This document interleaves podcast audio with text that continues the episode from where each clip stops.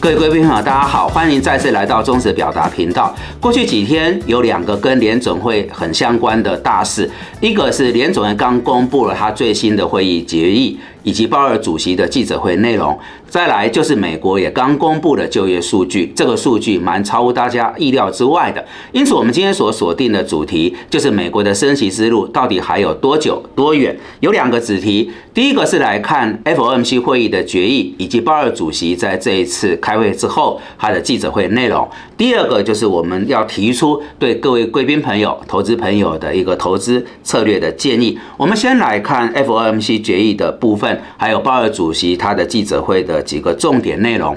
那么背景资讯是美国联总会在台北时间一号的凌晨，一如预期的升息一码，使得现在美国的联邦基金利率达到四点五到四点七五帕的目标区间，并且重申了持续升息。在 FOMC 的这个声明当中，他重申为了实现足以限制经济成长的。政策立场让通膨随着时间回到两趴的目标水平，委员会认为持续升息是适当的。不过，未来的升息程度将取决于过去累积的行动、货币政策的滞后性以及经济和金融状况的进展。那我们来看有以下几个重点哈，重点一是。抗通膨的这场战争还没有拿下胜利。在记者会一开始，鲍尔主席便再次强调他们对于打击通膨的坚定立场，而且表示联总会将致力于压低通膨，重申持续升息。他坦承，美国已经进入到通膨趋缓，但只是在初步的阶段。后面联准还有很多工作要做，现在就宣告这场战争胜利为时过早。那我们针对以上这段话的评论是：第一点，之前在忠实表达的影片当中，有跟各位报告过美国通膨的一个情势，它有分成三大块领域，分别是商品通膨、租金通膨跟服务业通膨。那各位可以再回顾我们在 PC。那一集的内容。那么以刚刚所谈的这这个框架来看呢，通膨确定已经见顶反转，但并没有达到联准会的期待。主要是房屋的租金它有下滑，可是速度还是缓慢的。劳动市场的紧俏并没有缓和。那第二点就是在有关经济。预期当中，他有提到对升息的用语，在前一次十二月份的会议，他的叙述用的是 pace 这个字眼，但是在这一次二月份会议的叙述则改为 extent 这个字眼。我们认为，在这个字眼的转变，反映出。FOMC 成员的关注焦点已经从过去大半年升息几码的节奏转变为升息到什么程度？那这是什么意思呢？代表这一波升息循环的终点已经被端上台面上来讨论了。重点二是今年并不适合降息。那鲍尔主席表示，就联总会目前的判断来看，他认为不会如一些投资银行主要的策略分析师所预测，说是在今年会降息。那鲍尔原话是这么说的，他说目前的前景是经济成长放缓，失业率缓和上升，以及通膨缓慢下滑。如果经济表现大致是符合这些预期，那么今年就不适合降息。我们对这个论述的。评论是对于通膨的下滑并没有乐观啊，事实上要达到联总会两趴的通膨目标并不容易，所以今年降息的几率是偏低的。那主要原因是。通膨的压力并没有有效解除，观察整个劳动市场中的空缺职位比还在高档，那么每个礼拜的初领失业救援人数还在低档。虽然我们看到它公布的就业成本有下修，但需求仍然高涨的情况下。工资的成长率只是趋缓，而这些对通膨下降的速度影响是相对有限。最新的情况，好，则是美国元月的就业报告各项数据超级强劲。刚刚有提到，超乎大家的意料之外。显现美国现在劳动市场是异常的热络，非农就业增加人数超过五十万，失业率则是创下五十三年的新低。哈，各位，美国已经升息升了十七码，结果就业市场还是这样的一个情况，好，真的是不在我们的预期当中，因此市场就有所反应了。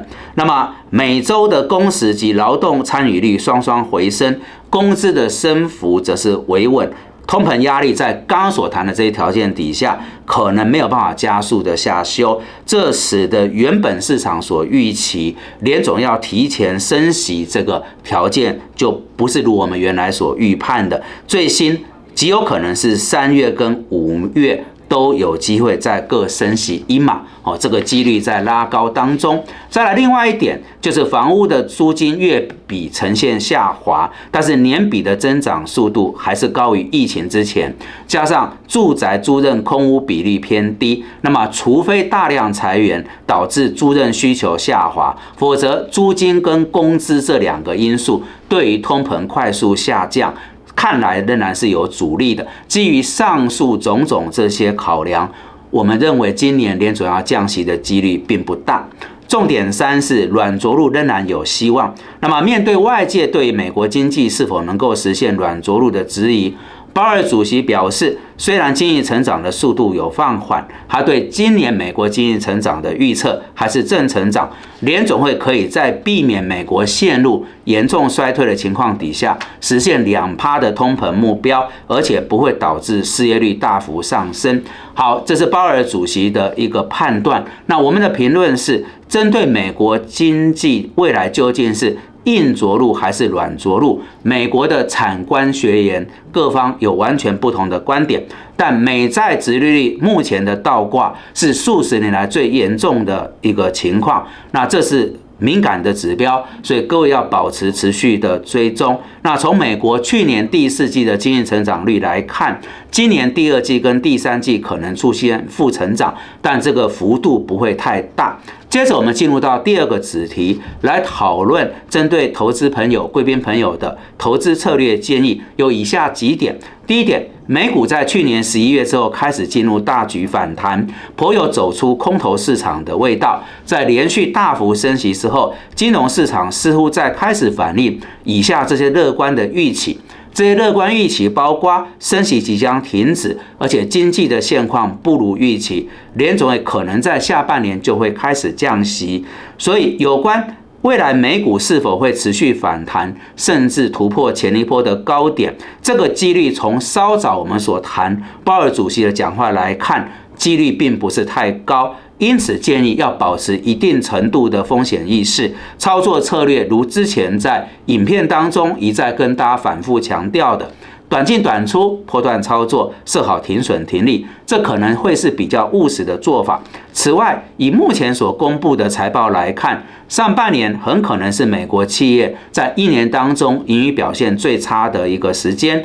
那么，俄乌战争的发展以及中国大陆的经济解封，则是后续两个要持续追踪的议题。我们判断，俄乌战争对国际原物料价格会有相当的影响。中国大陆的经济解封则是一个政策的利多，但是在美中两大强权竞争的大前提下，美国企业在这过程当中受惠是相对有限，因此整体来看，我们对美股的看法是中立的。第二点是持续看好中国大陆、印度及东协的股市走势，建立第一季是以大中华跟新亚洲地区的标的为主。第三点。以目前利率的走势，债市持续看多，美国投资等级公司债市首选。第四点，景气不好，资金成本也上升，要降低对非投资等级债券的部位。好的，以上是我们今天为各位所准备的内容。如果大家觉得这些讯息有助于判断跟操作，敬请帮忙按赞、订阅、分享跟开启小铃铛。感谢各位的盛情参与。